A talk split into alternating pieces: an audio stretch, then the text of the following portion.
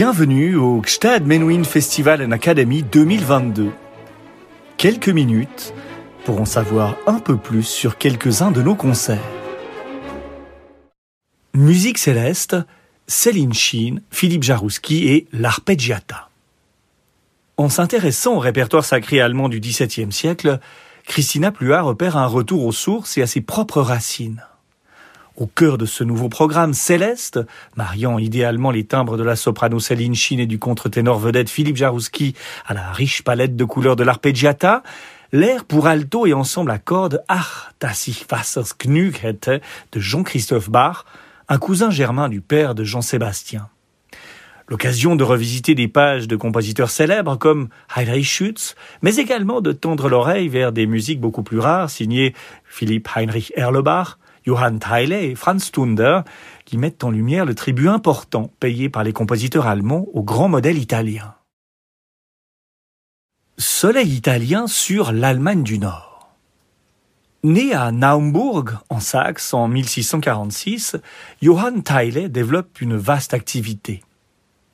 Après avoir hésité à embrasser une carrière de juriste, il décide de vouer sa vie à la musique et met pour cela les meilleures chances de son côté en réussissant à intégrer la classe de l'illustre Heinrich Schütz à Weissenfels, dont il sera d'ailleurs l'un des derniers élèves. Esprit curieux, il s'épanouit autant entre les murs des églises, partageant un temps la tribune d'orgue de Lübeck avec Buxtehude, que sur les scènes d'opéra, genre italien par excellence, où ses opérettes font mouche. Adam und Eva lui permet d'accéder au sein des saints de l'époque, l'Oper am Gänsemarkt de Hambourg. Au service tour à tour des principaux princes saxons, avant de s'en retourner dans sa ville natale de Naumbourg, où il meurt en 1724 à l'âge très respectable de 78 ans, il est également un fin théoricien, éclairant notamment les rouages du contrepoint, et un professeur très apprécié. Il compte parmi ses élèves l'un des futurs grands noms de la musique allemande, Johann Mattheson. On sait que chez les Bach, la musique est une affaire de famille. La vie de Johann Christoph en offre un bel exemple. N'est-il pas tout à la fois le fils de Heinrich Bach, grand-oncle de Jean-Sébastien et donc le cousin germain du père de ce dernier, Johann Ambrosius, et l'oncle de Maria Barbara, première épouse du même Jean-Sébastien? Si peu d'œuvres de sa composition nous sont parvenues, on sait par les chroniques de l'époque qu'il jouissait d'une grande estime, que ne parviendra à surpasser que son illustre petit-neveu, à qui l'on a d'ailleurs à tort attribué jusqu'à peu la paternité de plusieurs de ses opus.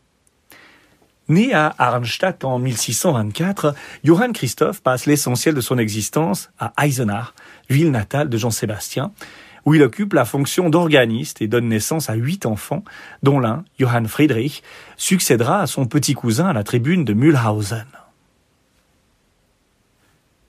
Après avoir hésité avec le droit qu'il étudie à Marbourg, Heinrich Schütz réalise deux voyages décisifs à Venise au début du XVIIe siècle qui lancent sa carrière de musicien. Lors du premier, il étudie avec Giovanni Gabrielli. Lors du second, vingt ans plus tard, il profite des lumières d'un certain Claudio Monteverdi au sommet de son art. De retour à Dresde, où il a été nommé organiste puis maître de chapelle en 1615, un poste qu'il conservera jusqu'à son décès à l'âge très avancé pour l'époque de 87 ans, il met l'art de la polychoralité acquis en Italie au profit d'une musique sacrée luthérienne encore tout à écrire. Cette fusion se traduit par des pages très expressives, composées non sur les textes latins traditionnels, mais dans la langue du peuple, l'allemand. On sait également que Schütz était un remarquable organiste et que son style très libre influencera durablement l'école d'orgue d'Allemagne du Nord. Mais comme ce genre de musique essentiellement improvisée était rarement imprimé, nous n'en possédons malheureusement aucune trace.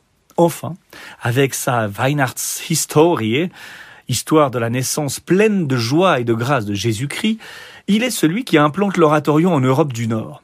Il y parle une langue savoureuse, parfois naïve ou rude, mais forte et vraie, dont l'intériorité annonce Jean-Sébastien Bach.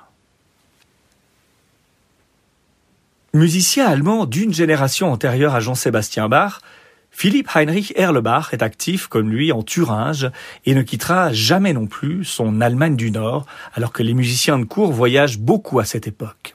Il demeure sa vie durant au service du même comte Albert Anton von Schwarzburg à Rudolstadt. C'est là que voit le jour ce que l'on peut considérer comme le sommet de sa production, deux recueils d'airs baptisés Harmonische Freude, plaisir harmonique, et Musikalischer Freunde, amis musiciens. Franz Thunder est organiste à la Marienkirche de Lübeck. Dès 1641, il met sur pied des Abendmusiken, véritables récitals d'or qui, très vite, font place à des compositions vocales et instrumentales. Dans ses œuvres, l'influence italienne est déjà très perceptible. Elle est due, selon toute vraisemblance, à l'héritage de son prédécesseur Johann Hecklauer, qui avait été l'élève de Girolamo Frescobaldi. Né à Vérone en 1605, Antonio Bertali est le prototype même de ces musiciens italiens qui jettent les bases d'un style autrichien. Il entre au service de l'empereur Ferdinand II après avoir servi, dès 1622, l'archiduc Charles-Joseph. Il est engagé ensuite par Ferdinand III comme maître de chapelle, succédant en 1649 à son compatriote Valentini. Sa production, pour moitié perdue, est très importante, opéra, messe, motet, sonate. Il aborde tous les styles. Ces sonates, écrites généralement pour instruments à cordes, intègrent souvent les vents, cornets, sacbout et dulciane, et sont connus grâce à de nombreux manuscrits et compilations qui attestent de leur succès durant toute la deuxième moitié du XVIIe siècle. Comme süßer Tod, comme Segler roux, viens douce mort, viens paix bienheureuse, BWV 478, est un air spirituel pour voix soliste et basse chiffrée composé par Jean-Sébastien Bach à Leipzig en 1736 sur un texte d'auteur inconnu daté de 1724. Il fait partie des 69 mélodies du genre que livre le compositeur à Georg Christian Schemelli pour le monumental euh, Musikalisches Gesangbuch qu'il fait paraître la même année chez l'éditeur Bernhard Christoph Breitkopf, réunissant quelques 954 leaders et airs spirituels pour soprano et continuo. D'une lumineuse simplicité dans son expression, tout en étant porté par une harmonie intense, il trouve rapidement sa place dans le cœur des Allemands et les anthologies populaires de house music. Dimanche 17 juillet 2022, 18h, église de Saanen. Céline Chine, soprano, Philippe Jarouski, contre-ténor, l'arpeggiata, Christina Pluart, théorbe et direction.